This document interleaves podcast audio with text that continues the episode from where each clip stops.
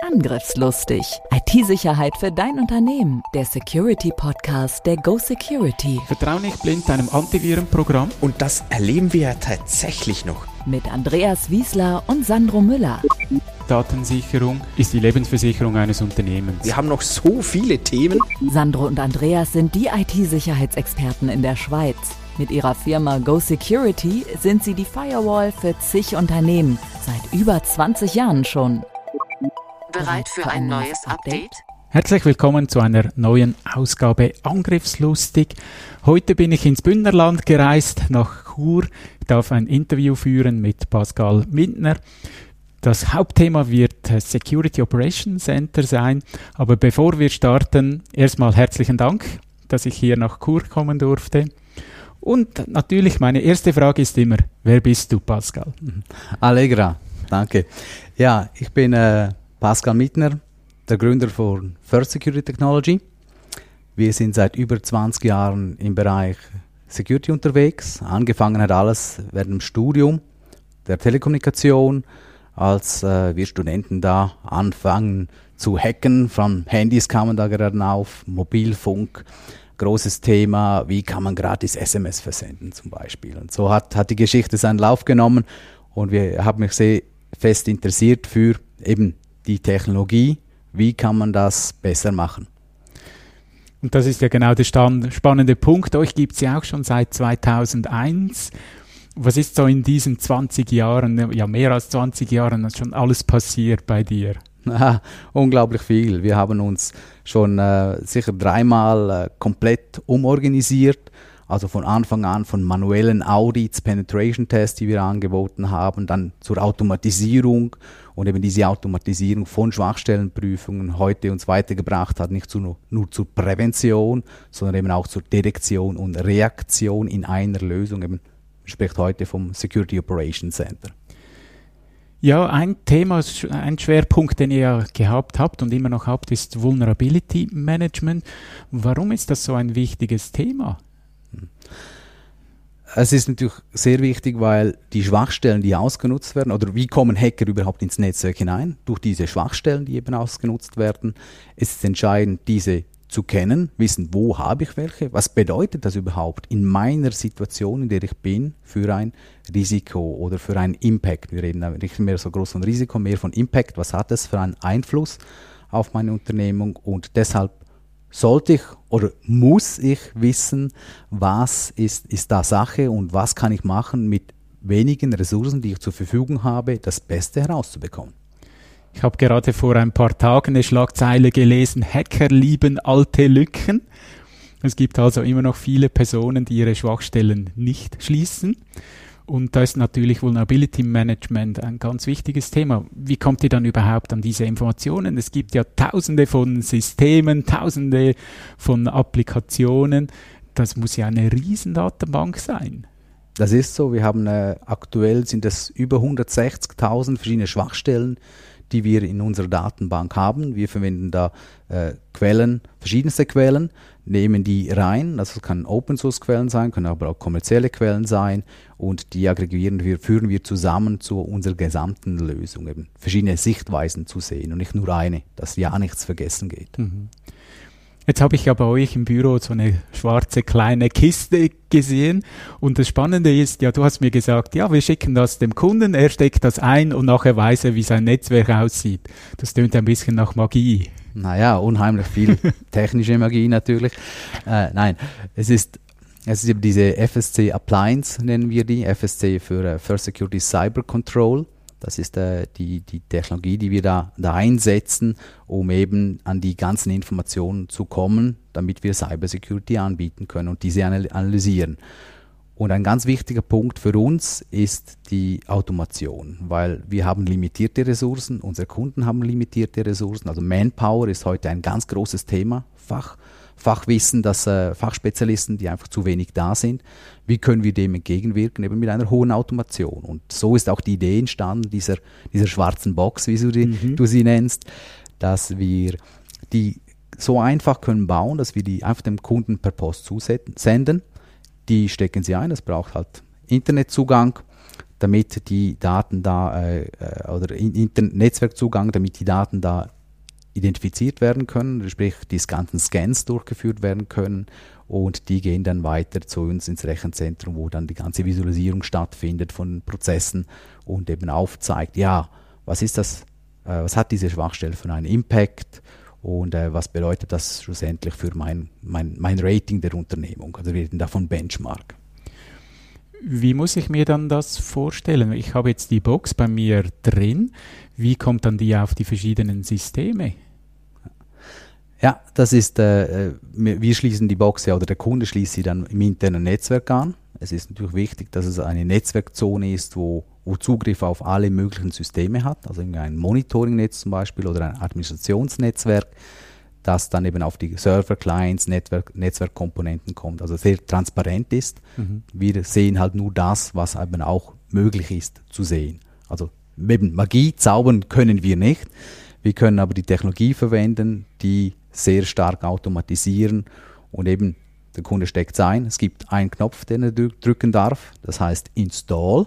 Ja. Äh, und wenn der Install-Knopf gedrückt wird, dann fängt es an, zuerst Discovery zu machen, schaut, was sind für Netzwerkzonen sichtbar, was läuft in diesen Netzwerkzonen, also ein Inventar erstellt wird und dann auf diesen identifizierten Systemen werden dann die Security-Prüfungen durchgeführt. Perfekt. Jetzt ist ja das so ein Zwischenschritt jetzt gewesen, wenn ich so die, die History von deiner Firma anschaue. Und das neueste Produkt ist das Security Operation Center. Für mich immer so ein drei Buchstaben, aber ein riesiges Ding hinten äh, dran. Vielleicht definieren wir mal den Begriff SOC. Was verstehst du unter einem SOC? Hm. Also das ganze Security Operation ist für uns die, die Überwachung aus dem ganzen Cyber-Security-Bereich, also sprich nicht nur den, den, internen Teil der Unternehmung, also die, die IT-Infrastruktur, das sehen wir als internes. Klar gibt es die Schnittstelle zu, zum Internet, Perimeter, das ist der eine Teil. Und der andere Teil, eben um das Cybersecurity zu vervollständigen, ist dann ähm, ähm, eben auch, was findet im Internet statt, also was für Bedrohungssituationen gibt es. Also werden Credentials äh, geleakt, also Zugangsdaten, werden, ähm, äh, ist man vielleicht schon gehackt worden und sonst sind Daten abgeflossen, dann ist es wichtig, dass man so früh wie möglich das, das weiß und entsprechend auch reagieren kann. Kommunikation ist dann ein wichtiges Thema, wenn ich, wenn ich ein Inzident habe, was mache ich? Also, dass man dann diese Gesamtheit hat. Also, das bedeutet eine Überwachung von all diesen verschiedenen äh, Faktoren, und das zusammenführt in ein System, in ein Monitoring, in ein Dashboard, in einem eben Control Center. Ja, ich nehme an, die kleine schwarze Box reicht dann da nicht mehr dazu aus, sondern da muss ich ja dann mehr machen. Du hast mir auch gezeigt, da werden Agents dann auf den Systemen installiert. Und auch auf deiner Seite nehme ich an, da braucht es ein bisschen mehr als nur eine Box. Erzähl doch mal ein bisschen, wie sieht dann eure Umgebung im Data Center aus? Genau äh, als wir angefangen haben für diese Security Operation Center Lösungen äh, zu planen, wurden wir ziemlich schnell oder haben wir ziemlich schnell herausgefunden, ja, da geht es um sehr, sehr viel Daten. Also Big Data Analysis. Für Daten brauchen wir Speicherplatz und diese wieder zu verarbeiten, brauchen wir sehr viele Ressourcen. Schlussendlich haben wir so einen Cluster, wo für, für einige Kunden dann, dann zuständig ist. Der hat äh, 2,5 Petabyte Speicherplatz der hat 500 äh, Cores, um eben die Daten in Realtime zu verarbeiten und entsprechend auch ein paar Terra-RAM, damit das eben dann funktioniert. Also wir haben da schon, schon einiges jetzt äh, an, an Hardware investieren dürfen. Also ursprünglich eben Security sehr softwarelastig. Mittlerweile haben wir auch Engineers, die beschäftigen sich nur mit Data Center und Hardware und Optimierung dieser.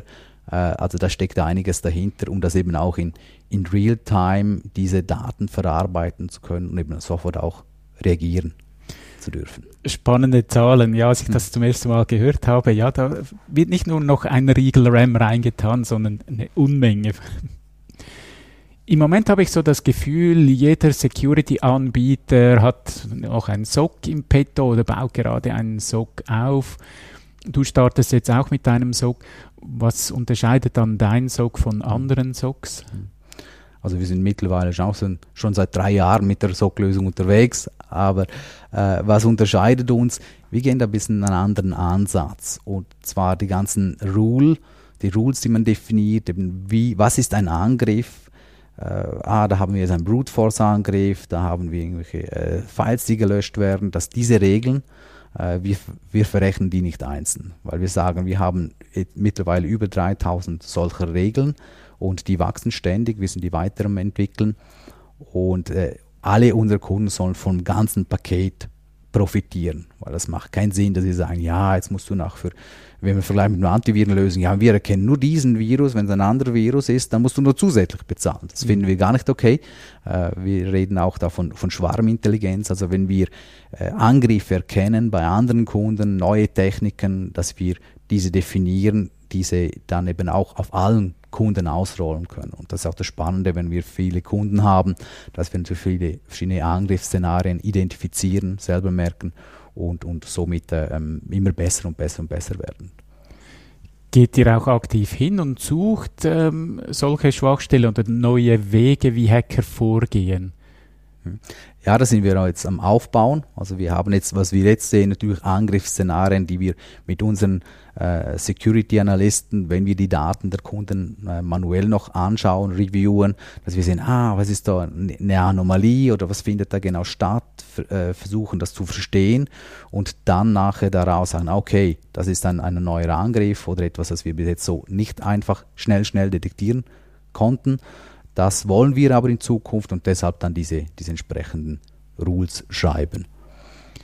Du hast gerade ein bisschen in die Zukunft geschaut. Äh, schauen wir doch mal noch in diese Wunderkiste rein. Was habt ihr sonst noch geplant? Hm. Also aktuell sind wir gerade an der Weiterentwicklung von, von, der, von Netflow nennen wir das, also Traffic Analysis. Und zwar untersuchen wir nicht den Inhalt in Traffic, weil der ist meistens verschlüsselt.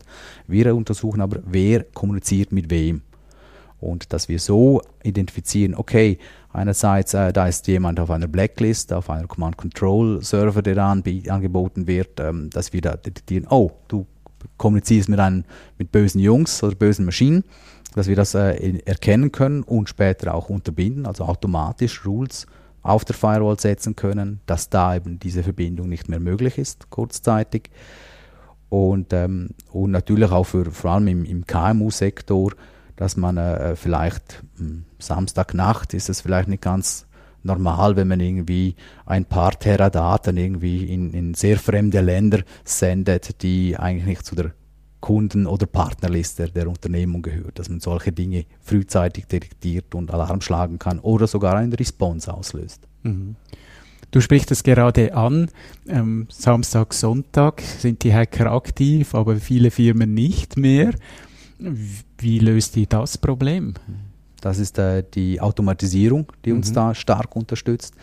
Wie gesagt, dass, äh, dass die, die Ressourcenproblematik, die wir haben, das ist, äh, hat uns dazu getrieben oder treibt uns immer noch dazu, dass wir halt sehr, sehr viel in die Technologie investieren, dort besser werden und so gut wie möglich das eben automatisiert erkennen und auch eine Response einleiten können, dass wir auch sehr schnell am Wochenende äh, natürlich reagieren. Wir bietet natürlich auch ähm, äh, SOC-Analysten-Services an, also Professional Service nennen wir das.